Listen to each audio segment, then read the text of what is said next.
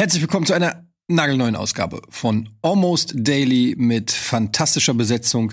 Es geht los, ich freue mich.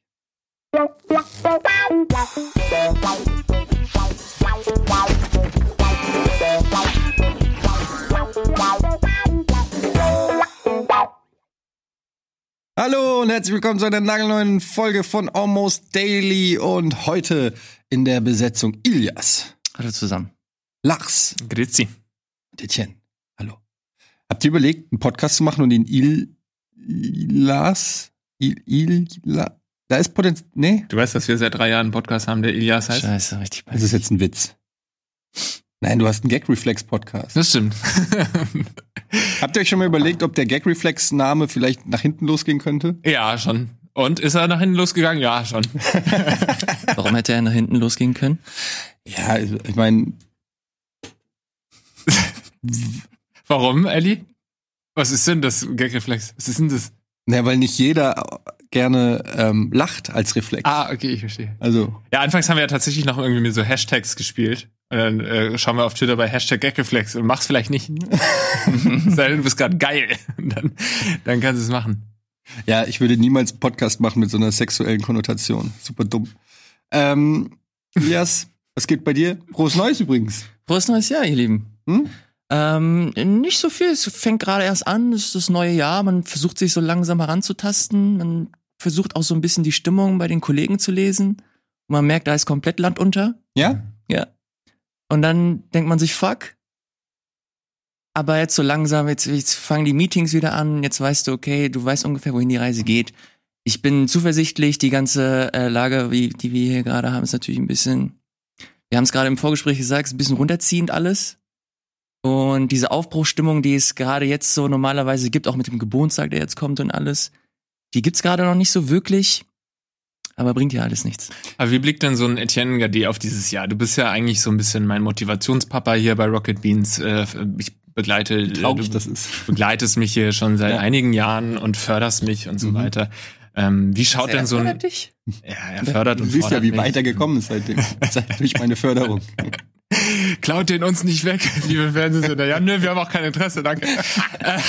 so ein Gespräch gab's wirklich. äh, wie siehst du denn auf dieses Jahr? Bist du ein bisschen optimistischer? Kannst du mir vielleicht ein bisschen Mut machen?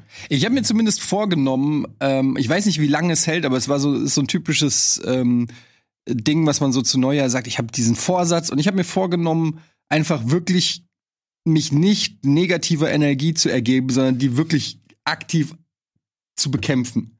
Und das ist äh, schwierig, weil es direkt scheiße gestartet ist mit privaten Sachen, aber auch mit äh, Corona, was immer noch jetzt mit diesen, die Zahlen gehen hoch, dann wird irgendwie 15 Kilometer äh, Bewegungsumkreis diskutiert und so. Und das, sind, das ist alles so, eigentlich habe ich so gedacht, es ist jetzt dauert es ist nur noch eine Frage von Wochen, bis wir alle immun sind und Mhm. dann beginnt so die, der große Hedonismus. Ich habe mir überlegt, dass das vielleicht 2021 so eine Art so wie die 68er-Bewegung wird. Wir können alle nicht zum Friseur, wir kriegen alle mehr oder weniger lange Haare.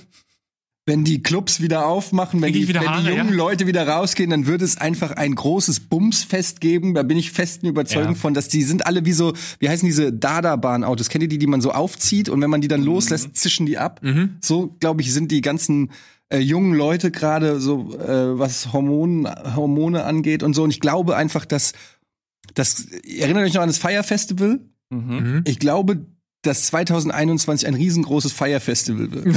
Weiß ich, ob das so gut ist. ja, mit allem Positiven und Negativen. Aber ich finde es eigentlich keinen schlechten Ansatz. Also es gibt ja jetzt schon Leute, die zu Recht irgendwie fordern, lass uns mal nicht sagen, wir machen die Lockdown-Beschränkung bis zum 30.01. oder so, sondern lass uns irgendwie den Inzidenzwert anschauen. Ich finde, wir sollten doch wieder aufs Datum schauen, aber wir suchen uns ein Datum in, in einer fernen Zukunft und sagen wirklich, okay, ab da wird gebumst.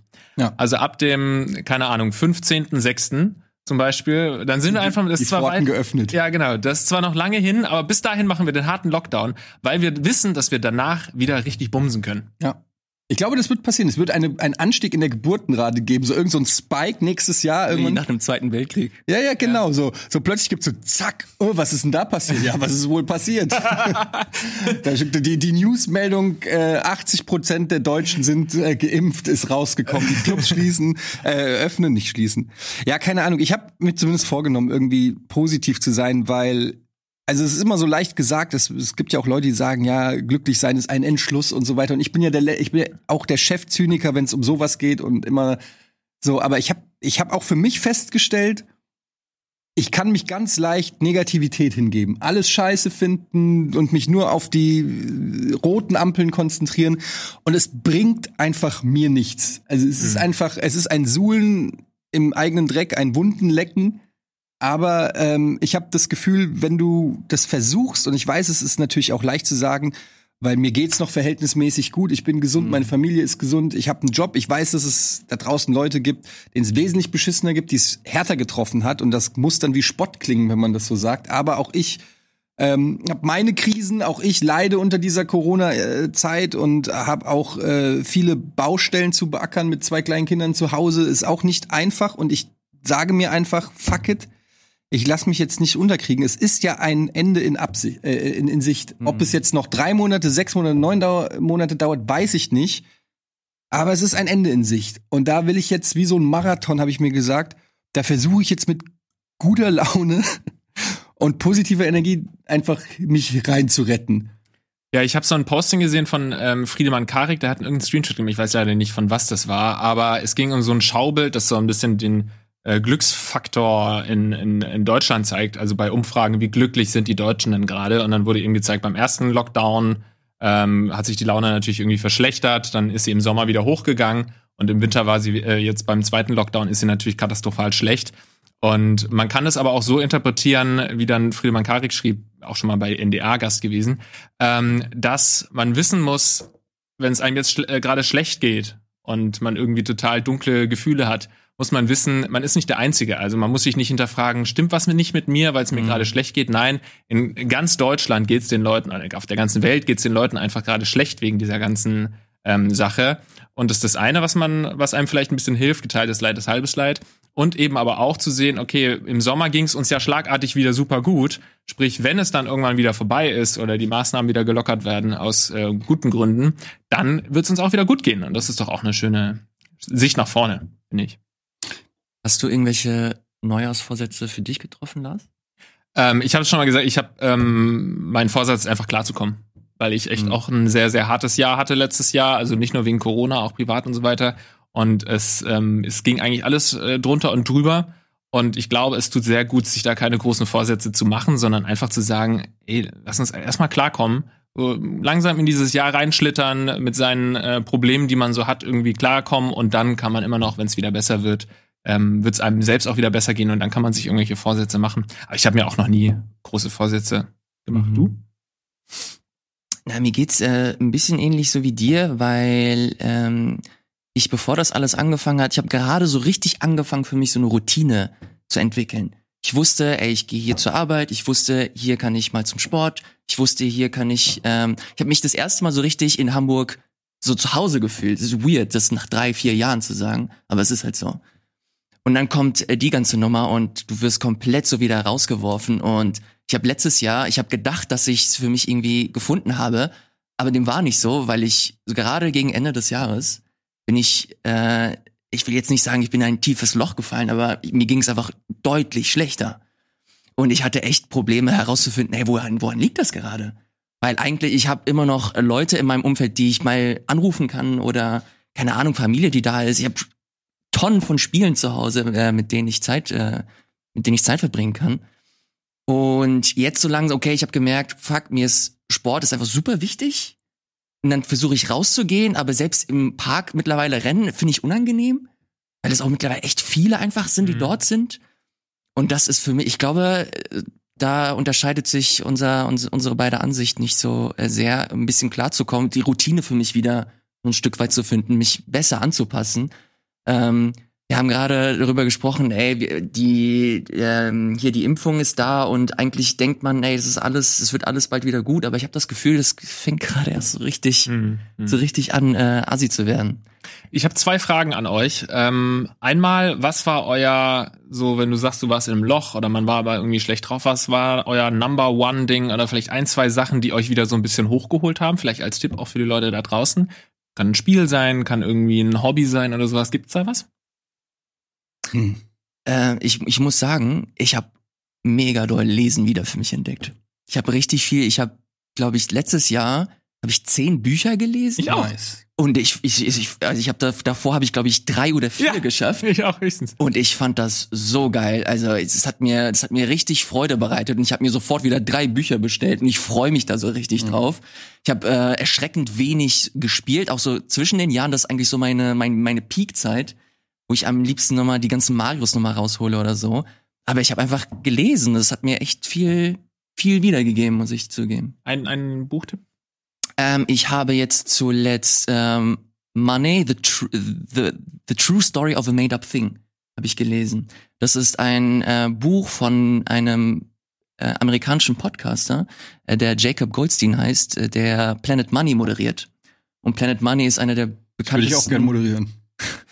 Ist einer der größten äh, Podcasts äh, von NPR, also es ist ein Podcast-Netzwerk oder ein Radio-Netzwerk. Das war ein brillantes Buch. Ich lese gerade die die nordischen Mythen. Das äh, habe ich dir äh, geschrieben, Eddie, weil du das irgendwann äh, auf Instagram gepostet hast. Das ist der Hammer. Mhm. Macht mir richtig viel Spaß. Ni- Neil Gaiman? Ja, genau. Und ähm, das, das ist so die Richtung, die ich gerade, die ich gerade gehe. Ich habe mir, ich habe mir ex auch eine Liste angefertigt, so mit Büchern, die ich lese, und dann kann ich die so abhaken und so. Ich habe richtig mir ein System erarbeitet. Es macht mir richtig viel Spaß.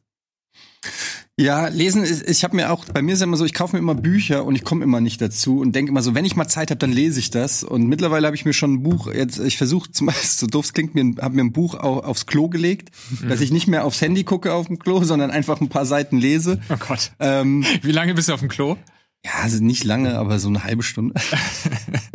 Nein, aber ich, ähm, bei mir ist es echt so, ich lese super gerne, nur mit zwei Kindern und, und dem ganzen Stress zu Hause. Ich finde einfach nicht die innerliche Ruhe, Ja. dann zu sagen, so, jetzt setze ich mich mal hin und meistens, wenn die Zeit ist, also wenn die Kids im Bett sind oder so, ähm, dann hast du noch so zwei, drei Stunden Freizeit, dann bin ich meistens auch so platt, dass ich einfach mich nur noch be entweder berieseln lassen will oder irgendwas vielleicht noch zocken. Und wenn ich dann mal lese, bin ich nach zehn Minuten eingepennt, so dass ich auch kaum vorankomme. Aber ich habe ich habe mir das nicht vorgenommen, aber ich versuche mich durch den Kauf von Büchern selber so ein bisschen unter Druck zu setzen, sie dann auch zu lesen. Ich sehe sie dann immer und denke so, ah fuck, es macht so Bock und ich will es auch lesen. Ähm, aber tatsächlich, was mir also so ein bisschen geholfen hat, was ich ein bisschen vermehrt mache, ist tatsächlich Schachspielen jetzt online. Ähm, das holt mich so ein bisschen runter. Also abends so im Bett noch mal eine Partie. Es ist schön ruhig. Ich muss mich konzentrieren. Ich kann mich dabei auch nicht wie irgendwie mit einem Podcast oder Musik berieseln lassen, sondern ich muss mich wirklich konzentrieren. Und das ist, es tut mir irgendwie, es hat so was Meditatives. Und ähm, zwangsläufig äh, durch den Lockdown und alles bin ich mit den äh, Kids und mit der Family halt viel so im Wald unterwegs. Also, weil du kannst ja nirgendwo hin und du willst ja auch nicht zu irgendwelchen Menschenmassen, aber du musst auch mal an die frische Luft mit den Kindern. Und dann sind wir halt echt viel so im Wald unterwegs und spazieren da lang und klettern über Baumstämme und sammeln Stöcke und so ein Kram. Und das ist tatsächlich so Natur ist so wirklich dann was, was ich so richtig so die frische Luft Ja, und ja. einfach kein keine irgendwelchen ablenkenden Sachen und das macht irgendwie Bock und die Kinder mögen es auch. Du siehst die dann da in eine Pfütze springen oder wir waren jetzt neulich irgendwo, da sind die dann so hochgeklettert, haben sich so an Wurzeln so hochgezogen und so und da hast du so, das, das macht Bock, das, das macht mir ein gutes Gefühl irgendwie im Rahmen dessen, was halt so möglich ist. Ähm, ja. Wahrscheinlich so ein bisschen Nostalgie-Momente, die dann auch wieder auferlebt An die wenn eigene du dann selbst an Kindheit, deine ja. eigene Kindheit denkst, ja.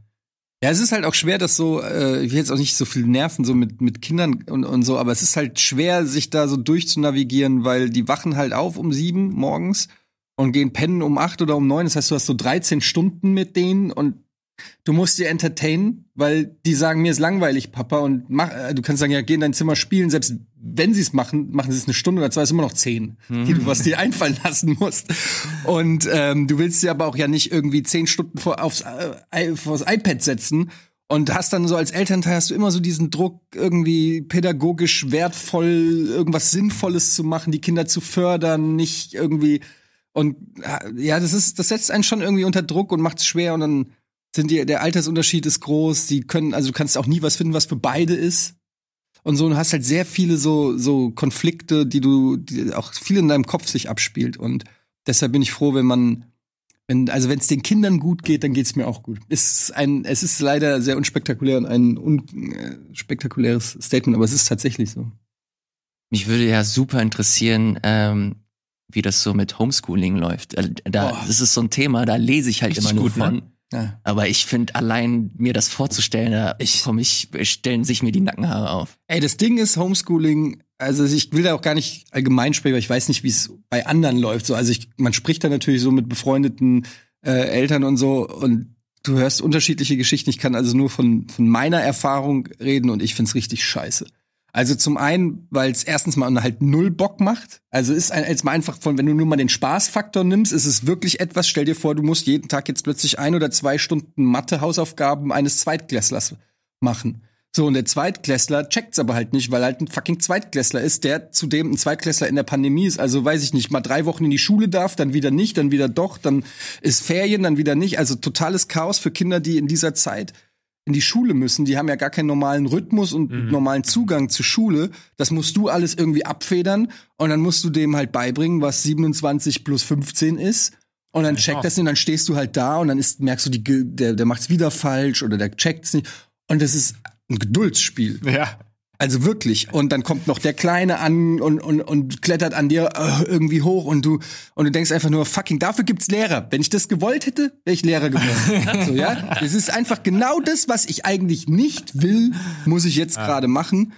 Und ähm, ja, das ist, äh, das ist schon echt äh, nicht so einfach. Es gibt bestimmt auch Kinder, wo die Eltern sagen, mach deine Hausaufgaben, der nimmt sich das Heft, geht in sein Zimmer, kommt perfekt zurück und dann beginnt der Tag. So ist es bei uns nicht. Die versuchen dann natürlich auch alle Schlupflöcher äh, zu nutzen. Ja. Du hast zu Hause tausend Ablenkungen, die du in der Schule nicht hast. Du hast keinen anderen Schüler, keinen Lehrer, wo ein ganz anderer Respekt herrscht, als vor den eigenen Eltern und so.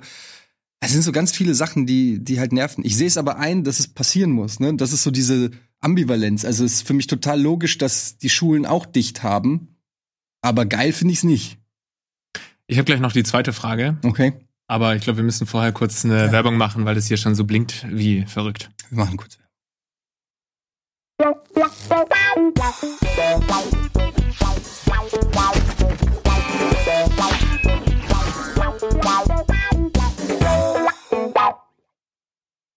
willkommen zurück zu Almost Daily, dem gute Laune Almost Daily von 2021. Ilja sagt schon, scheiße, voll dark. Nein, aber ich finde, es ist so, also erstens mal ist es doch auch gut, dass die Leute hören, dass äh, alle auch nur mit Wasser kochen. So. Ja, Gerade in Zeiten von Instagram, wo jeder irgendwie das Traum, den Traumstrand postet und man, also ich merke zum Beispiel, das ist übrigens ein Thema, können wir gleich noch drüber reden, dass Social Media mich komplett runterzieht. Und ich meine jetzt nicht irgendwelche Shitstorms oder so, sondern einfach, ähm, ich weiß nicht, was es ist, aber ich ziehe viel mehr negative Energie aus, aus allem, was da passiert, als positive.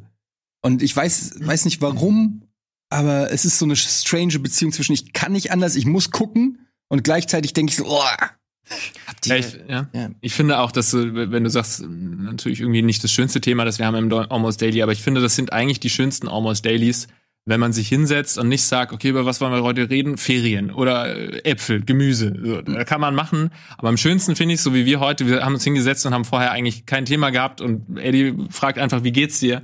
Und dann kriegt man ja mit, was geht in den Leuten vor. Und ich kann mir auch gut vorstellen, dass die meisten Leute das ja auch am meisten interessiert, wenn man Almost Daily rein ähm, äh. Was geht in den Leuten vor? Wie geht's denen? Ne? Und jetzt sind wir einfach so real wie noch nie. Ja, Mann, transparent. Sag, du wolltest noch eine zweite Frage stellen. Ja, äh, wolltest du dazu Also- noch was sagen zu dem? ja, aber mach ruhig. Nee, also erst noch meine äh, Frage selbst auch beantworten, deswegen habe ich sie ja gestellt. Nein, ähm, GeoGesser war natürlich eine Sache, die mir äh, geholfen hat in einer sehr schwierigen Phase. Ähm, also das ist eine Sache, wo du, ich glaube, es sind grundsätzlich Sachen, wo du dich wahnsinnig konzentrieren musst auf irgendwas. Also lesen muss man sich ja auch konzentrieren und kann dann abtauchen. Und wenn ich nur zum Beispiel, ich kann zurzeit wieder gar nicht Musik hören, weil ich, wenn ich Musik höre, dann verliere ich mich in meinen Gedanken und deswegen höre ich Podcast, weil da muss ich zuhören und kann mir, kann mir keine Gedanken über meine eigenen Themen machen. Also Podcast natürlich auch immer eine, eine Empfehlung, GeoGesser und ich habe jetzt über die Weihnachtstage auch ähm, The Last of Us 2 habe ich angefangen. Cool. Und äh, Richtiges Uplifting-Spiel. sowas ist natürlich auch eine Sache, ähm, wo man sich ablenken kann. So, das wären meine Tipps noch gewesen. Ihr könnt ja gerne in die Kommentare auch schreiben, wenn ihr irgendwelche Tipps Ja. habt, wie man sich schön ablenken kann für eine gute Laune hier in dieser schwierigen Zeit. Die zweite Frage ist, wenn morgen, sagen wir mal, wenn über nächste Woche ähm, wir wissen, dass da kommt dieser ähm, Fire, Fire Festival Tag, nämlich da wird alles vorbei sein. Was würdet ihr als erstes machen? Ich lasse mich sofort scheiden. Für zwei Monate. Kinder ins Tierheim. Ein paar- nee.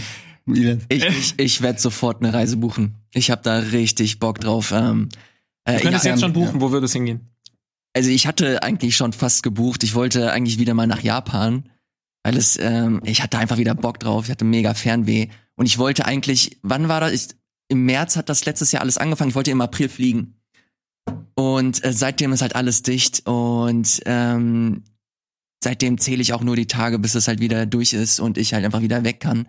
Das äh, fehlt mir mit Abstand so am meisten. Jeden Tag äh, denke ich mindestens einmal dran, wie es ist, mal wieder ein bisschen äh, weg zu sein. Da, ähm, das tut mir gerade so mit mit am meisten weh, weil es auch so ein Luxus ist, den man sich ab und zu mal so gerne gönnt auch. Und dass man da wird mir so am meisten so vor Augen geführt, ey, das ist gerade einfach eine andere Zeit und diese Privilegien, die man sonst hat, die gibt es einfach gerade nicht mehr. Und Ja. das trifft einen, also trifft mich persönlich gerade so am, das zeigt's mir gerade am härtesten. Ist ja auch das ultimative Gefühl von Freiheit ist ja irgendwie so Ja. zu reisen in ein anderes Land, andere Kultur, keine Ahnung, irgendwie so das Gefühl zu haben, man entdeckt die Welt. Wenn du so auf deinen Bereich konzentriert bist, jetzt auf die eigenen vier Wände und vielleicht noch in den Supermarkt, aber es ist alles so sehr lokal und ich habe auch so, ne, es fühlt sich alles so eng irgendwie Mhm. an. Es ist vielleicht auch im Kopf so, weil realistisch gesehen hätte ich jetzt auch nicht jeden Tag, würde ich auch nicht so viel was, aber einfach die Möglichkeit zu haben, ey, wir, ich mache dieses Wochenende einen Trip dahin oder lass uns doch mal irgendwie eine Woche Ja. Urlaub nehmen und wir fliegen dahin oder irgendwie so diese einfach dieses Gefühl zu haben, man die Welt steht einem offen. Mhm. Das das schon finde ich vermisse ich auch total. Ist aber auch ein bisschen, schon fast ein bisschen schade, dass man so denkt, weil man so komplett den Sinn für das verliert, was man eigentlich hier hat. Hört sich so ein bisschen abgedroschen an, aber ich, ich wohne jetzt das fünfte Jahr hier in Hamburg und ich habe im Herbst das erste Mal so die Lüneburger Heide äh, für mich Ja. entdeckt. Das ist wunderschön dort und ähm, da ist eine Freundin, die dort wohnt und die hat uns einfach mal ähm, zu einer zu einer Wanderung eingeladen. Das war so schön. Ja. Und da habe ich erst gerafft, ey, Alter, hier gibt's eigentlich so geilen Shit und ähm, man denkt halt immer, okay, Japan ist geil, Portugal oder Mhm. hast du nicht gesehen. Aber hier ist es halt eigentlich auch schön. Das muss man eigentlich viel mehr, viel mehr auskosten. Geht dieses Almost Daily eigentlich schon über ein Jahr? Weil vorhin hast du erst drei, vier Jahre hier in Hamburg gewohnt und jetzt wohnst du schon fünf Jahre Das ist so, hier. ich, nee, das ist jetzt das fünfte Jahr, dass ich angebrochen okay, habe. ja, ja, ja. Also ich glaube, im Oktober 2015 bin ich äh, nach Hamburg gezogen. Mhm. Was würdest du machen am D-Day? Ja, also ich würde auch gerne Urlaub machen, so ist es nicht so einfach. Ich kann nur, wenn die Kinder Schulferien haben, so. Aber ähm, ich glaube einfach so mit den Kindern irgendwie ins Schwimmbad, sowas. Oder ey, ich, das ist total absurd, aber ich hab, ich weiß nicht, ob ich Bock drauf hätte, aber irgendwie so mal in den Club gehen. Einfach mal gucken.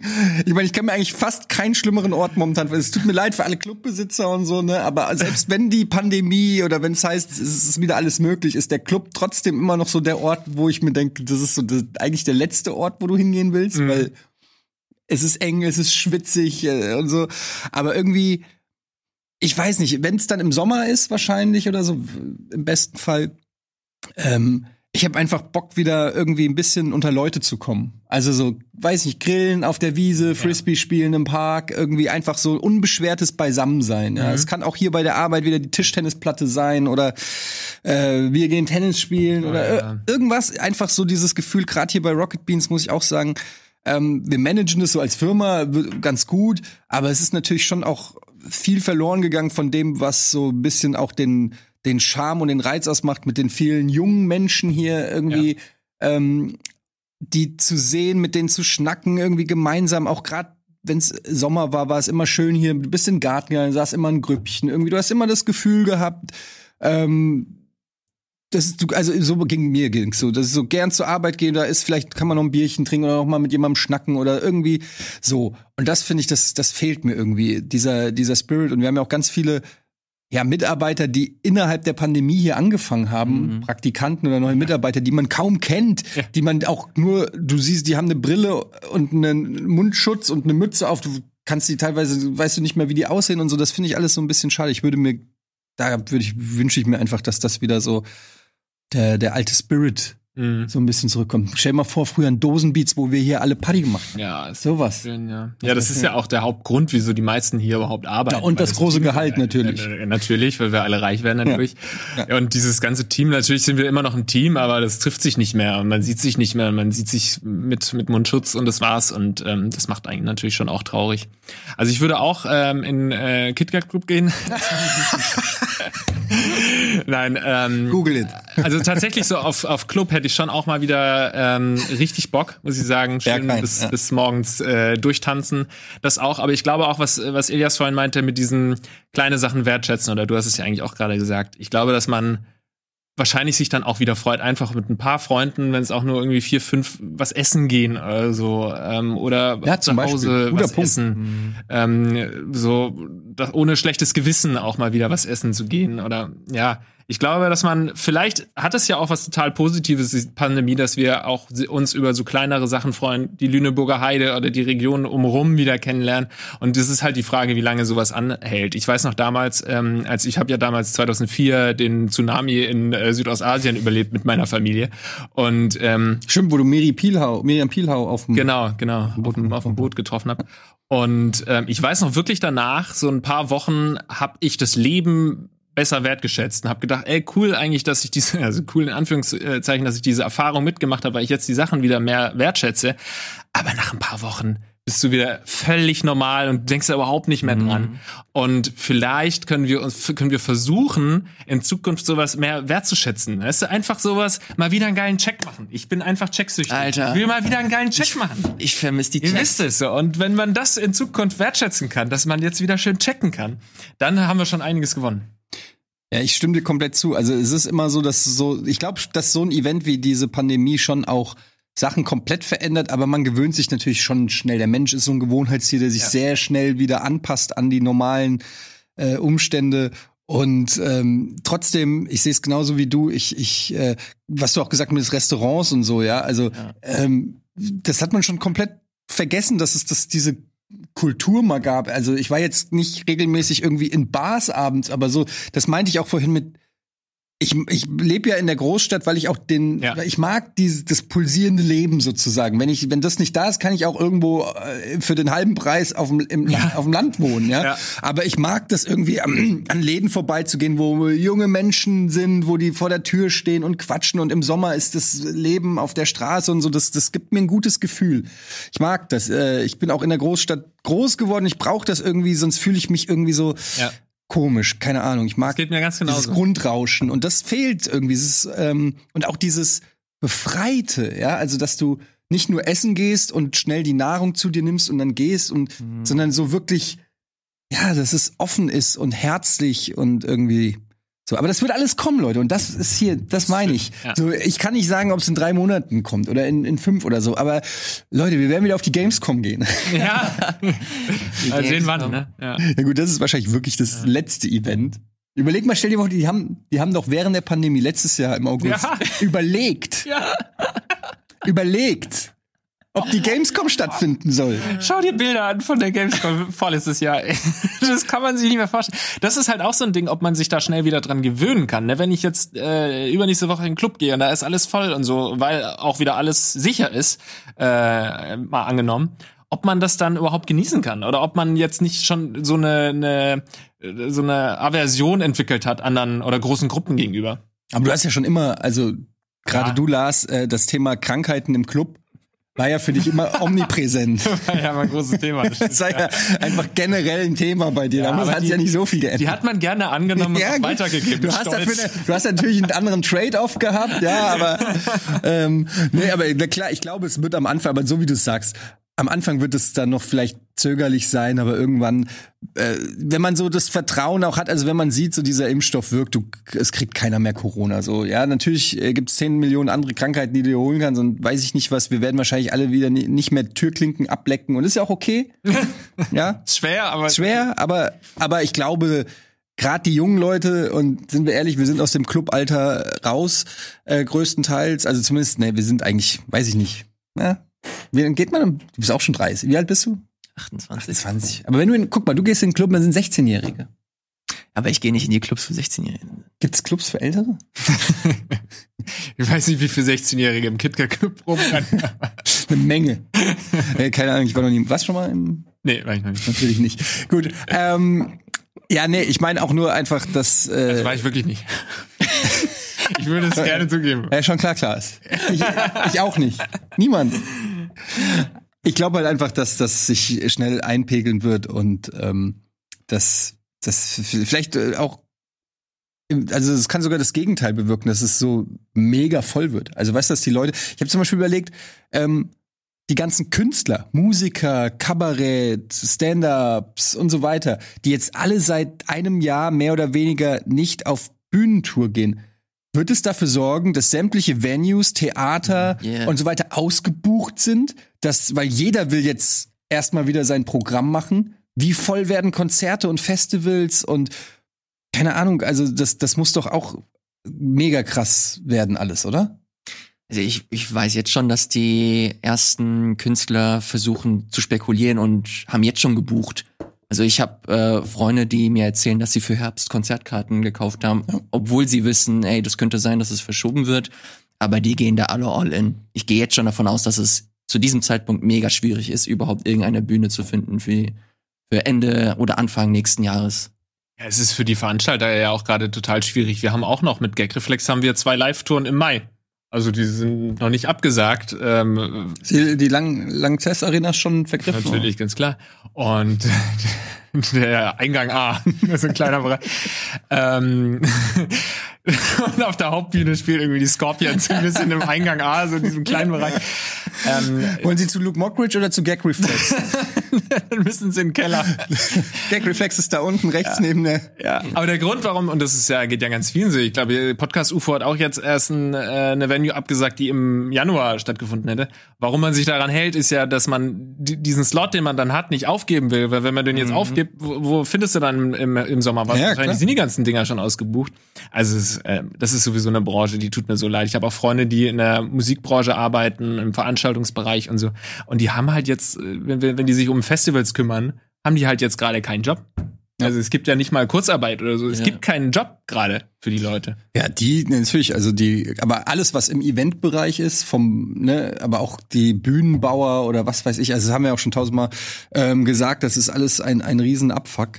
Ähm, deshalb freut es mich natürlich auch, wenn es dann ausgebucht ist und richtig losgeht, aber ich glaube, äh, naja, dass es halt einen mega Run geben wird auf all diese Sachen, die es jetzt irgendwie dann ein Jahr lang nicht ge gegeben hat. Also es wird es wird insgesamt sehr spannend zu sein und ich, ich mag diese Fantasie. Ich träume da schon manchmal so, so ah, wenn es alles, alles wieder normal ist, wie wird's dann wohl? Wie wird sich man- das auf verschiedene Sachen aus, auswirken? Du siehst es ja, wenn du jetzt auf Videos oder Fotos schaust in Neuseeland, Australien, äh, sogar in Wuhan und so, wo sie das wieder im Griff haben, wo es keine Corona-Fälle gibt und die da total draußen Das ist so surreal. oh, befreit rumlaufen und mit ihrem Aperölchen anstoßen oder so. Also So wie wir im Sommer. wir uns alle getroffen haben, ja. Also, das ist schon eine schöne Vorstellung, dass es vielleicht irgendwann mal wieder in die Richtung gehen kann. Hast du gesehen, wie sie das machen? Du hast in jeder Einrichtung, egal wo sie hingehen, haben sie einen Barcode, wo sie sich einscannen müssen. Ja? Das ist, ich Und finde was das. besagt der? Also der Barcode? Also, Also der Bar, also es ist halt eine App, die du hast und du musst dich da einscannen, damit registrierst du dich dann quasi und dann kannst du halt komplett immer nachverfolgen, wo, wann, wie du was gemacht hast. Mhm. Und das gilt halt für alles und das ist halt so das ist zentral. verpflichtend oder was? Ja. Und das, das finde ich schon fast ein bisschen scary, Hm. weil das halt natürlich auch eine komplett andere Kultur ähm, dort gelebt wird, wie wir sie hier haben. Aber das ist dann halt auch so ein Ding, dass sie durchziehen und das halt funktioniert. Ob man das hier haben möchte, ist natürlich eine komplett andere Frage. Aber es war ja so ein bisschen war es ja im Sommer so, dass Ja. das ja auch die Barcodes. genau, aber Sich stellenweise in war das, Adressen auch, einschreiben. Ja. war das auch so ein bisschen Larifari und ja, mach mal bitte, aber es wurde nie wirklich nachkontrolliert. Und da ist es halt, wenn du es nicht machst, dann kriegst du halt nichts. Mhm. Und das finde ich halt super. Das ist halt auch so ein Thema, dieses ganze, diese ganze Politisierung, die da noch mit herkommt. Also dieses ganze Corona-Pandemie und die Bekämpfung dessen und alles, das ist ja auch so ein krasses politisches Thema. Und das, ich muss sagen, mich belastet das total, weil ich mir denke so, ey, irgendwie als Gesellschaft nervt's mich, dass das so auch wieder zu La- Lager, äh, zu Lagern und Spaltung führt. Irgendwie jedes Scheißthema muss immer gefühlt. Wieso gibt's denn nicht mal ein Thema, wo sage ich mal, 80 oder 90 Prozent der Bevölkerung einer Meinung ist. Das kann, Mhm. Wieso muss denn immer alles gespalten sein, obwohl das komplett unterschiedliche Themen sind? Also jetzt Bildung, Digitales, Wirtschaft und so weiter. Es gibt immer diese Spaltung, wo ich das Gefühl habe, es geht gar nicht mehr um den Inhalt, sondern es geht immer darum, wer irgendwas vorschlägt, ja. Wenn jetzt äh, die eine Partei sagen würde, äh, Lockdown bis dahin, dann würde man sagen, also, ihr seid verrückt. Würde das andere sagen, würde man sagen, sei verrückt, weil es gar nicht mehr darauf ankommt, was gesagt wird, sondern wer es sagt.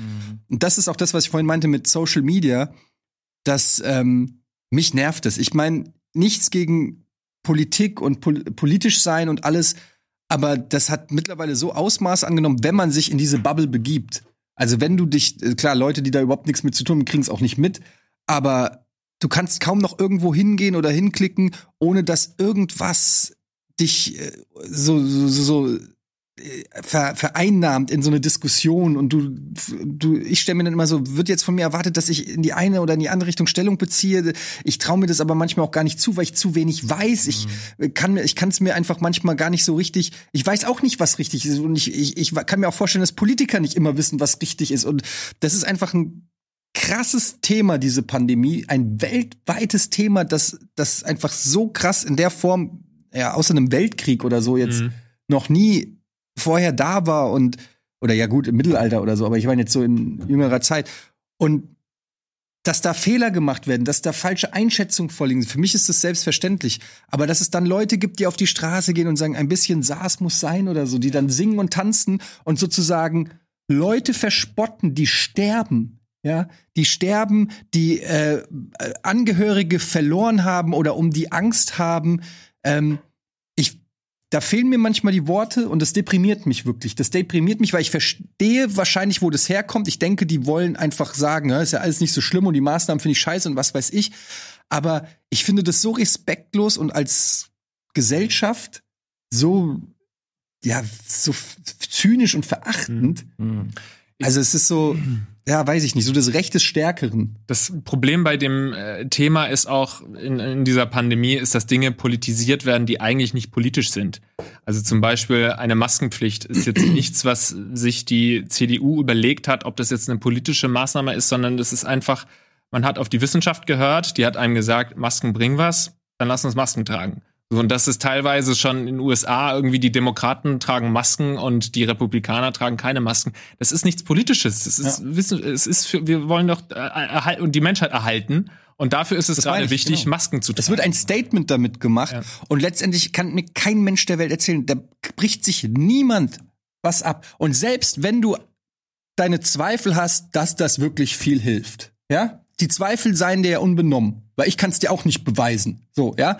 Aber Scheiße nochmal, trag doch die scheiß Maske und dann werden wir sehen. Was kümmert's dich? Trag doch einfach die Maske und Thema ist erledigt. Warum muss alles immer so, ne, also da möchte ich jetzt erstmal wissen, was das überhaupt bringt und wieso soll ich das überhaupt machen? Ich lass mir doch nicht einfach sagen. Diese, diese ganze Mentalität so, wo ich mir denke, so eine Pandemie hat doch auch die Chance, und am Anfang dachte ich, ist es so, weil es alle betrifft, so einen zu, zu vereinen und sozusagen, ey, gemeinsam, klingt jetzt ein bisschen sehr vielleicht naiv oder, oder ähm, utopisch, aber gemeinsam können wir das für alle wesentlich angenehmer und erträglicher machen. Mhm. Aber wenn wir uns natürlich in Grabenkämpfe begeben und jeden Scheiß bis zum Erbrechen ausdiskutieren müssen und äh, alles ausreizen, so weit es nur geht, wenn der Staat sagt, äh, geh nicht bis hierhin und dann gehe ich wirklich bis genau an die Linie, Mhm. weißt du, weil um einfach nur zu beweisen, dass man es kann. Das ist so, ah, das nervt mich. Das lässt mich wirklich manchmal verzweifeln. Ich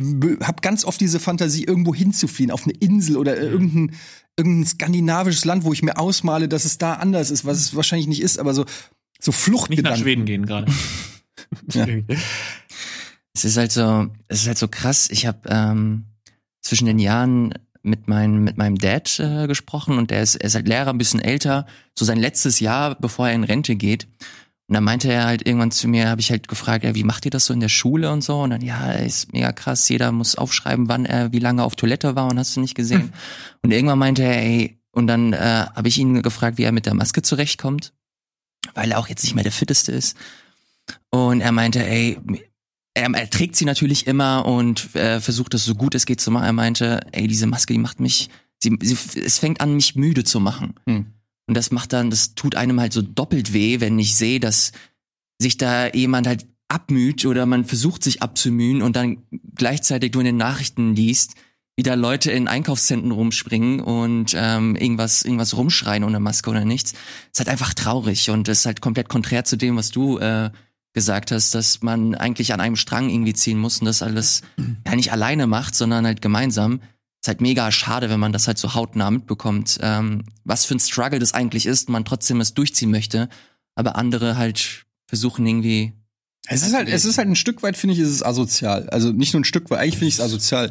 Weil es gibt einfach Leute, die, die sich dran halten. Also keiner, das muss man ja auch mal ganz klar sagen. Ich kenne niemanden, der Bock hat, die Maske zu tragen. Es gibt niemanden, der es geil findet, sich nicht mit Freunden zu treffen, nicht essen zu gehen oder sich zu Hause einzuschließen und nicht mehr ins Fitnessstudio zu gehen. Es gibt niemanden, der das geil findet. Es gibt einfach nur Leute, die das machen und akzeptieren in der Hoffnung, dass man dadurch diese scheiß Pandemie schneller beseitigt kriegt. Und dann gibt's Leute, die sagen, ist mir alles scheißegal, ich mach, was ich will.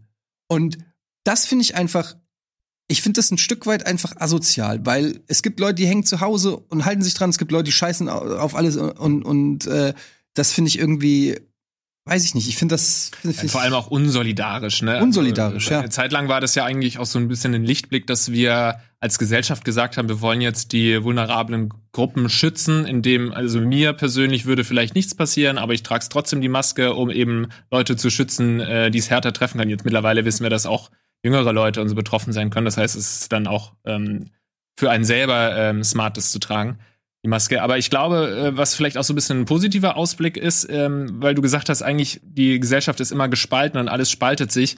Das äh, klingt oder im Kopf hat man dann immer so eine 50-50-Spaltung, so, ein- so ein so ein Axtschlag durch die ganze Gesellschaft. Oft ist es aber ja wirklich auch nur so eine kleine Trümmergruppe oder so, die sich da abspaltet. Und die wirkt einfach sehr groß und sie ist sehr laut, weil sie auf Social Media irgendwie gut vertreten ist und dann verbreiten die da ihre Videos und dann siehst du da die paar Vollidioten rumtanzen im Supermarkt ohne Maske. Ähm, und dann denkst du irgendwie, oh scheiße, die Gesellschaft ist in so zwei Lager gespalten, die gleich groß sind. Natürlich ist ist das eine wachsende Gruppe, aber ich glaube, gerade so äh, bei Umfragen sieht man ja, dass schon eine, ein Großteil, zumindest unserer Gesellschaft hier in Deutschland, ähm, sich einig ist, das, was, dass wir Maßnahmen brauchen und dass das, äh, äh, ja, dass wir irgendwie diese Pandemie bekämpfen müssen und nicht einfach so weiterleben müssen. Und es sind eigentlich nur relativ wenige. Und so ist es ja ganz oft so, dass eine kleine Gruppe es schafft, irgendwie so eine Agenda zu fahren und die dann irgendwie so mächtig scheint. Äh, Im Kleinen siehst du das auch manchmal bei so Videos, die ein bisschen, äh, die wir bei Rocket Beans hochladen, die so ein bisschen kontroverser sind.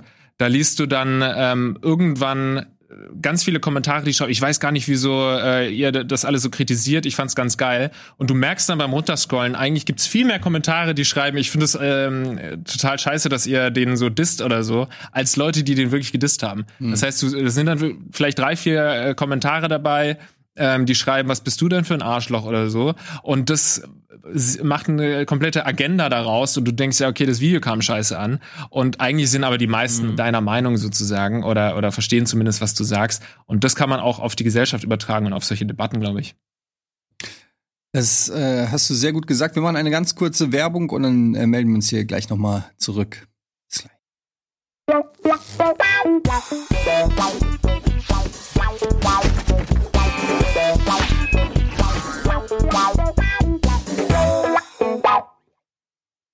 Herzlich, Wie heißt es? was? Wie heißt es? Herzlich, Wer sag du? Herz, ich hab's auch vergessen. Was sagt man immer? hässlich willkommen. Hässlich? Nee, das war's. Hallo zu Almost Daily. Wir reden ein bisschen über die Pandemie. Habt ihr bestimmt noch nichts zugehört in irgendeinem Podcast oder so dazu. Aber es ist ja auch ein Thema, das uns irgendwie alle beschäftigt und auch immer fast jede Woche wieder neue ähm, Erkenntnisse bringt. Und ich muss auch sagen, ich habe auch, ähm, zumindest im Sommer letzten Jahres, habe ich mich auch nicht immer äh, korrekt verhalten. Im Nachhinein ist mir das auch klar geworden. Dass, aber das lag auch einfach so, dass man, also bei mir ist es so, ich versuche mich eigentlich sehr einfach dran zu halten, was so von oben, also was der Staat sagt. Das klingt, kann man ja dann heißt so, oh, Staatstreu, natürlich bin ich staatstreu. Wenn er, wenn er, das ist halt einfach so die Gesetzlage, ne? Wenn die Polizei sagt, das darf man nicht, dann darf man es nicht. So, man kann es natürlich machen, damit man eventuell erschossen. Also mach, also lass ich's. So, ne? Also ich halte mich da natürlich schon an die Vorgaben. Ich hoffe natürlich, dass die Vorgaben gut sind, dass die smart sind, dass die auf logischen Erkenntnissen aufbauen, die nachvollziehbar sind und nicht komplett willkürlich sind. Ich unterstelle aber, unabhängig meiner politischen Gesinnung oder meiner Parteizugehörigkeit oder was weiß ich, unterstelle ich eigentlich vielleicht mit Ausnahme einer Partei, jeder Partei äh, im, ähm, im Bundestag, dass die ein Interesse daran haben, das so gut wie möglich für Land und Leute zu regeln. Dass es dann unterschiedliche Ansichten gibt, wie man es macht, es liegt in der Natur der Sache und klar, wenn dann einer was mal sagt und dann entweist es sich als falsch, kriegt das um die Ohren gepfeffert. Das ist halt leider so bei Politikern. Ähm, aber generell unterstelle ich denen einfach mal, dass sie das Beste wollen für Land und Leute, so. Und deshalb richte ich mich da in der Regel nach. Aber wenn dann auch, ich bin, natürlich auch nur ein Mensch. Und wenn dann ähm, im Sommer zum Beispiel letzten Jahres irgendwie, es war quasi gefühlt besiegt. Und du bist irgendwie durch die Straßen von Hamburg und es war so, wie ich es gesagt habe, die Cafés waren voll, die Leute, man hat es so gemerkt. Ähm, ist diese Maske überhaupt noch nötig? Manche haben es getragen, um noch mal so als Signal, aber man hat es so gemerkt, dass das so, so schleift und man es nicht so ganz ernst genommen hat. Ich bin jetzt nicht äh, Schlauchboot-Party in, in Berlin habe ich nicht gemacht, aber ähm, auch mich nicht ganz so akribisch mehr an alles gehalten, nicht mehr, nicht mehr alle zwei Minuten Hände gewaschen oder so. Und da merkt man halt schon, ähm, dass das auch so ein Mindset ist, in das man sich begibt. Wenn, wenn, sobald man das Gefühl hat, man kann wieder, kann man auch. Mhm. Und das sorgt natürlich im Umkehrschluss dafür, dass der Staat sozusagen die, die, die Grenzen sich ganz genau überlegen muss, weil er genau weiß, alles, was ich nicht festlege, wird auch mehr oder weniger nicht gemacht. Mhm. So traurig es ist, aber es ist so. Also wenn die sagen, ja, ihr könnt in Skigebiete fahren, aber ihr solltet es nicht, dann ist es kein klares Verbot und die Leute fahren in Skigebiete mhm. und sagen sich, naja, es ist ja nicht verboten, also kann ich es auch machen. Und deshalb musst du eigentlich sagen, okay, ihr dürft nicht mehr in Skigebiete fahren und dann machen sie es nicht. So, ja. Es ist, es ist so. Also ich glaube, ganz, also was man nicht machen sollte, ist so ein bisschen Pandemie-Past-Shaming. Habe ich gerade erfunden, das Wort, das äh, passt aber nicht. PPF. Aber dass man so, sich dafür schämt, was man vor drei Wochen gemacht hat, als die Lage noch eine andere war. Weil wir sind ja in einer äh, absoluten Blaupause, wir haben keine Ahnung, was eine Pandemie ist und leben, erleben das alle zum ersten Mal. Und dass man sich dann jetzt dafür schlecht fühlt, dass man im Sommer zum Beispiel wieder mit Freunden was essen war, wenn man sich sonst an die Hygienebestimmungen gehalten hat, ähm, glaube ich, ist nicht das Richtige, weil das war ja wirklich eine andere Stimmung, wo man auch so in der Wissenschaft sich uneinig war, äh, wird es nochmal eine zweite Welle geben? Es gab ja durchaus Leute, die gesagt haben, es wird keine mehr geben. Ähm, und gefühlt war es dann wieder vorbei. Und klar, man hätte, man müsste jetzt keinen Ballermann-Tour machen oder sowas, aber dass man dann zum Beispiel wieder mit Freunden spazieren gegangen ist oder ein KitKat-Club, das ähm, finde ich jetzt nicht, dass man sich das so ankreiden sollte. Ich finde, ich überlege mir immer, wenn alle Deutschen sich so verhalten hätten in diesem Jahr wie ich, wäre es dann schlimmer oder besser als äh, die Situation, äh, wie sie jetzt ist? Und ich kann mit ganz gutem Gewissen sagen, die wäre auf jeden Fall besser und es wäre nicht so schlimm gekommen. Ich habe mich auch mit Freunden im Sommer im Park getroffen oder so. Man hat dann eher äh, die Treffen auf draußen verlegt. Als es ganz eine ganz geringe Inzidenz war, habe ich mich auch mal wieder mit zwei, drei Leuten äh, in einem Restaurant oder sowas getroffen. Also sowas äh, habe ich schon auch gemacht. Aber ich glaube, da an, an diesen Sachen scheitert es nicht in der Pandemie. Es scheitert halt daran, dass du dann wieder irgendwie, keine Ahnung, eine Abi, Abi ist jetzt schwierig, da Schüler mit reinzuziehen, aber irgendwie eine Fahrt mit zehn Leuten machst oder du machst den äh, Gottesdienst mit 50 Leuten oder äh, keine Ahnung, du gehst ohne Maske wieder ähm, in geschlossene Räume rein, in, in die Supermärkte oder so. Also es gibt so ein paar Sachen, die wirklich krasse Pandemietreiber sind und es gibt ein paar Sachen, die ähm, man vielleicht in der Zeit lang noch eher äh, äh hat machen können und es ist dann auch nicht man sollte sich dafür zumindest nicht schämen. So. Mhm. Man kann natürlich immer fragen, war das jetzt nötig, das äh, gemacht zu haben, weil wenn es jeder äh, so denkt, dann kann es trotzdem wieder irgendwie schwieriger werden. Aber grundsätzlich muss man einfach ein gutes Gewissen haben mit sich selbst. Und dieses Shaming an andere Leute ist sowieso eine Sache, die mich so aufregt. Ich habe das anfangs natürlich auch gemacht und habe, äh, wenn ich dann viele Leute gesehen, wenn dann wieder zehn Leute irgendwo rumgestanden sind, habe ich auch gedacht, äh, was, was, was sind das denn für Arschlöcher? Und am liebsten hätte man irgendwie denen auch gesagt, jetzt äh, geht mal nach Hause oder so. Aber das ist doch das Ätzendste an dieser ganzen Pandemie. Dieses andere Leute anschwärzen, am besten noch die Polizei rufen, weil man nebenan eine Geburtstagsparty oder sowas hört. Man weiß immer nie genau, was da ist. Es äh, gibt vielleicht auch Gründe, dann zum Beispiel jetzt an Weihnachten, ich bin zu Hause geblieben, ähm, habe meine Familie nicht besucht und so weiter.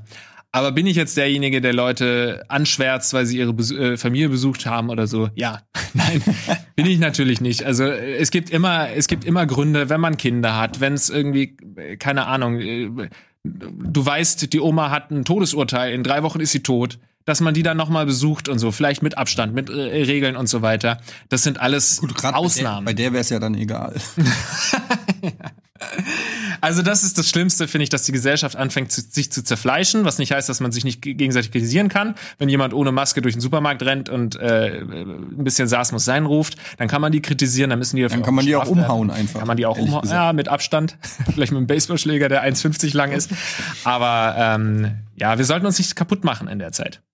Ja, dieses Zersetzende ist halt auch so ein Ding, was ich auch bei Social Media immer kritisiere, dieses mit dem Finger auf andere zeigen, was ich halt, ähm, was ich bei Twitter noch umso absurder finde, als dass man ja den Leuten, die Scheiße posten oder die man Scheiße findet, ja aktiv followen muss, sozusagen. Also klar, es kann mal retweetet werden oder irgendwie in deine Timeline spülen, aber zu Leuten sozusagen den followen, das ist ein bisschen wie bei unserem Circle Jerk, irgendwie, das ist für mich das crazyste von allem etwas followen, ganz genau verfolgen, sich mit äh, damit 100% besch äh, beschäftigen, um dann zu sagen, wie scheiße man es findet, ist äh, für mich schon auch ein bisschen crazy, muss ich ganz ehrlich sagen, weil wenn ich jemanden so kacke finde, dass alles was diese Person sagt oder denkt oder ich merke, da kann ich nirgendwo andocken, das ist für mich einfach eine Person, mit der würde ich privat, die würde ich meiden. Ja, privat würde ich kein, hätte ich kein Interesse, mit der viel Zeit zu verbringen. Warum soll ich das dann online machen? Und äh, ständig mich irgendwie auf diese Konfrontation einlassen, ähm, das leuchtet mir überhaupt nicht ein. Und ich, ich mag aber auch nicht, dass das ständig irgendwo festgestellt wird. Ich habe das auch schon gemacht. Das ist auch, ich, ne, das ist, ich bin da auch nicht frei von Schuld, aber ich versuche das zumindest möglichst wenig zu machen. Also irgendwie zu sagen, ja, der hat da auch Scheiße, man. Es ist natürlich, kommt auch immer drauf an, wenn das jetzt, weiß ich nicht, eine Tageszeitung ist, die irgendwie eine Scheiße schreibt, dann finde ich, kann man da auch Ja, mal ja. sagen, die schrei schreibt auch Scheiße. So. Aber wenn äh, jetzt irgendwie, weiß ich nicht, ich den Nachbarn beobachte oder äh, ich habe mal was gelesen, hat sich einer drüber aufgeregt, dass am Nachbartisch zu wenig Trinkgeld gegeben wurde. Ja, eine sehr prominente Person äh, hat das dann gepostet. Äh, ja, ähm, ich habe dann mir mal die Rechnung angeguckt und der hat irgendwie nur 20 Cent gegeben statt 2 Euro. Äh, Arschloch. Irgendwie, wo ich mir denke, Alter, was, in was für einer Welt leben Ja. wir, dass du jetzt mit deinen 100.000 Followern irgendwie anschwärzen musst, wer wie viel Trinkgeld gibt. In so einer Gesellschaft will ich doch gar nicht leben. Kann dir Nee. doch scheißegal sein. Dann denkt die Kellnerin, was für ein Arschloch und er denkt sich so, Ja. die Bedienung hat mir nicht gefallen, keine Ahnung, Thema erledigt. Das ging doch früher auch. Warum muss das Ja. Überhaupt ein Thema sein in meiner Welt? Ja, vor allem, das ist ja Social Media. Früher hätte der das seinen zwei Freunden erzählt. Das heißt, es wüssten dann drei Leute, dass der zu wenig Trinkgeld äh, bekommen hat. Und jetzt wissen es 100.000 Leute sozusagen, dass der, also, das ist halt auch das Absurde. Ich finde das ganz lustig, weil ich ähm, ich versuche so meine meine Timeline zum Beispiel ganz gezielt zu filtern. Ich bin da richtig penibel, aber ich habe das ich äh, ich ertappe mich auch immer dabei, dass ich immer mal bei anderen Accounts schaue, die ich auch denen auch ich nicht folge, zu checken, okay, was was äh, was machen die da? Und da gibt es einen Account, das ist der von von Trump. Den ich habe keinen Bock, dass ich den in der Timeline äh, habe, aber ich ertappe mich mindestens einmal am Tag dabei, wie ich seinen Account oben in der Such im Suchfeld eingebe und erstmal checke, okay, was, was erzählt er. weil es ist natürlich nochmal ein anderer Fall, weil so traurig es ist, aber alles, was er sagt, hat trotzdem halt aktuell noch eine Hand und Fuß. hat, hat, hat oder ist, ist, ist von ist von öffentlichem Interesse. Ja. Ähm, aber äh, trotzdem versuche ich da so gut es geht zu filtern. Und da hat mir, ich weiß nicht, ob ihr die Doku gesehen habt auf Netflix, die, äh, die sich mit dem Thema Social Media beschäftigt. Alter Schwede. Fucking hell war das, war das unangenehm, sich das anzuschauen, weil da nicht irgendwelche Leute gesprochen haben, sondern das waren Leute, die halt bei Facebook mitgearbeitet haben oder bei Google und die halt auch erstmal die erklären, okay, wie funktionieren diese Mechanismen und wie ist diese, wie funktioniert die Psychologie hinter Facebook oder Google. Und das war für mich so krass, dass ich mir auch, ähm, nachdem ich mir das angeschaut habe, habe ich auch das erste Mal mir so eine so eine Zeitsperre eingerichtet, dass ich nach einer nach einer Stunde Twitter, dass das bei mir auch nicht mehr aufgeht und dass ich versuche auch äh, das auch nicht mehr zu ignorieren und so. Gewin- Gelingt mir nicht immer, aber ich versuch's. Aber das ist, also dieses ganze Social Media Ding, das du ansprichst, das finde ich so fett. Ey, so da heftig. empfehle ich euch und äh, allen Zuhörern, falls ihr der englischen Sprache mächtig seid, ich habe es schon äh, ein paar Mal empfohlen, Joe Rogan mit Tristan Harris. Das ist der Typ, der diese Netflix-Doku gemacht hat. Okay. Und die reden zwei, drei Stunden nur über dieses Thema und Social Media. Es ist so fucking spannend, weil ähm, Joe Rogan auch kein großer Fan ist von Social Media und dem Ganzen. Und der Typ erklärt halt auch, wie sie da äh, geforscht haben und was das alles für Erkenntnisse sind und macht sich halt wirklich ernsthaft Sorgen, wie wie schädlich das alles ist. Und es ist wirklich sehr, sehr interessant und es geht auch um genau diese Themen, über diese Negativität, um das Verleumden und all diese ähm, Geschichten und auch was für eine Macht du teilweise hast, wenn du eine Reichweite hast. Ja, also nehmen wir jetzt mal einen Jan Böhmermann mit über zwei Millionen äh, Leuten. Plötzlich wird so eine Figur, die eigentlich ein Komiker ist. Ja, eigentlich ein Komiker, der plötzlich äh, eine politische Macht einfach hat. Ja. Aber nicht nur er, also kannst du aus allen Richtungen oder so äh, und und da muss man sich natürlich auch bewusst drüber sein. Ähm, und da äh, spreche ich, also ne, ich habe jetzt nicht zwei Millionen, aber ich habe auch viele Follower und ich muss mir auch mehr Gedanken drüber machen, was das für Auswirkungen hat. Und ähm, gerade wenn du auch politisch irgendwie was sagst oder so, und ich finde es ganz schwierig, dass dann das, das, also früher konnte man natürlich, hat man auch über Politik und über Themen geredet, die einem reden, aber da redest du so in einem Freundeskreis, in einem Bekanntenkreis. Und jetzt redest du quasi in einem Fu Fußballstadion, wo Leute Ja. zuhören. Und ähm, das ist ja, äh, kann mir auch äh, keiner erzählen, die Leute, die diskutieren, zum Beispiel auf Twitter oder Facebook oder sonst was, die wissen ja auch, dass sie vor der Öffentlichkeit diskutieren. Das heißt, du diskutierst natürlich anders, wenn du weißt, dir hören zwei Millionen Leute zu, als wenn du weißt, du diskutierst mit deinem Kumpel. Und dadurch entsteht also schon eine ganz andere Diskussionskultur. Und ähm, naja, hört's euch an. Tristan Harris heißt der Typ beim äh, Joe Rogan Podcast und ähm, ist ein hochinteressantes Thema aber gleichzeitig auch schwierig, weil auch Social Media unfassbar süchtig macht. Ich gebe das auch gerne zu, ich bin komplett süchtig.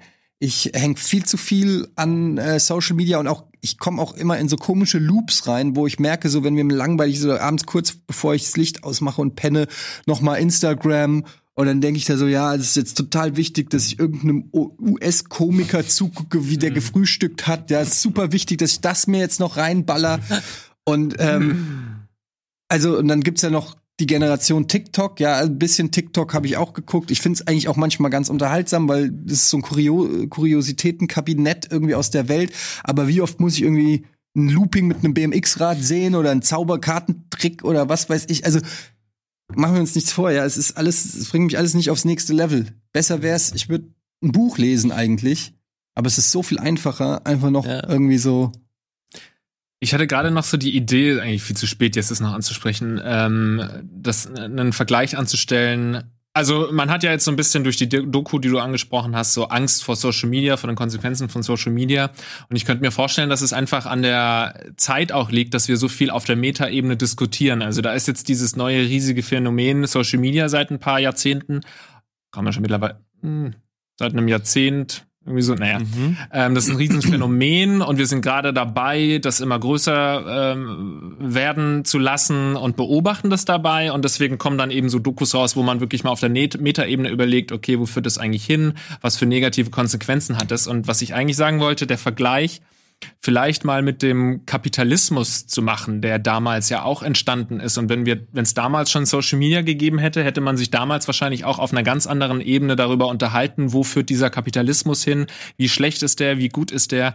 Und ich hab's noch nicht durchdacht, weil es mir gerade erst gekommen ist, dass da vielleicht einige Parallelen sind, dass man sagt, ja, Kapitalismus hat seine guten Seiten und so, hat aber auch seine negativen Seiten.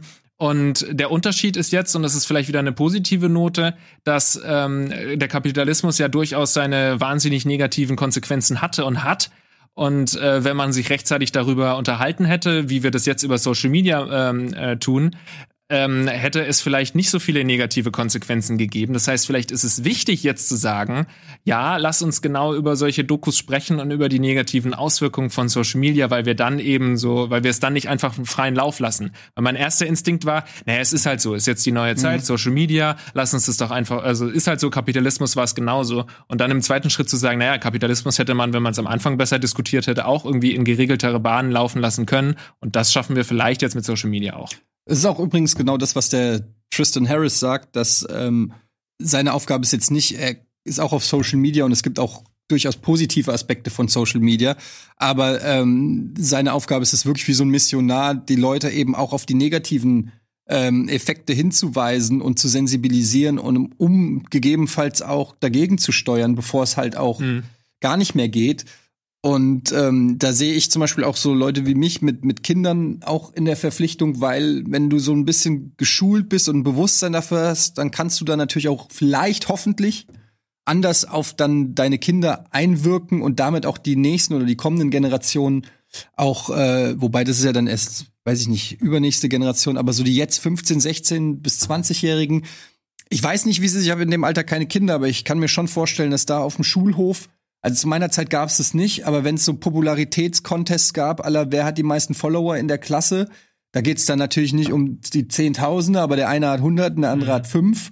Oder die, ähm, da werden Fotos von irgendjemandem über WhatsApp geteilt oder die Einladung zur Party äh, geht nur an Freunde und du bist nicht im. Keine Ahnung, ich kann mir Krass. ganz viele Sachen vorstellen, die furchtbar gerade sind, auch für, für junge Menschen, was Social Media angeht.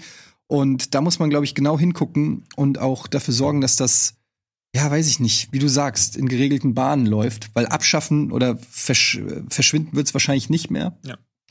Aber ähm, ja, lass uns ein Like da für diese Folge, Wäre ganz nett. für den Algorithmus. ähm, das war eine schöne Folge Almost Daily, auch wenn es sehr ähm, Spaß gemacht. ja, war, war halt auch mal ein bisschen anspruchsvoller und so, aber wir, wir müssen ja nicht immer nur Quatsch machen. Eben. Hm? Können ja auch mal, sind ja auch, nur, auch Menschen mit echten Gefühlen. Kann man den Rocket Beans in irgendeiner Weise supporten? Nee. Und damit Fällt mir gerade nichts ein, tut mir leid. Wir brauchen ehrlich gesagt gar keinen Support. bei, in den Supporters Club. bei, bei, Ah ja, okay. bei uns läuft. Da mal kurz rein. Genau. Ähm, ja, das war's mit Almost Daily. Vielen Dank, Ilias. Vielen Dank, Lars. Und ich äh, verbleibe mit den positiven Worten. 2021 wird das Jahr, in dem wir die Pandemie besiegen. Und dann wird's ähm, das große Bumsfest 2021. Live auf Rocket Beans. Live auf Rockbeats. bis dann.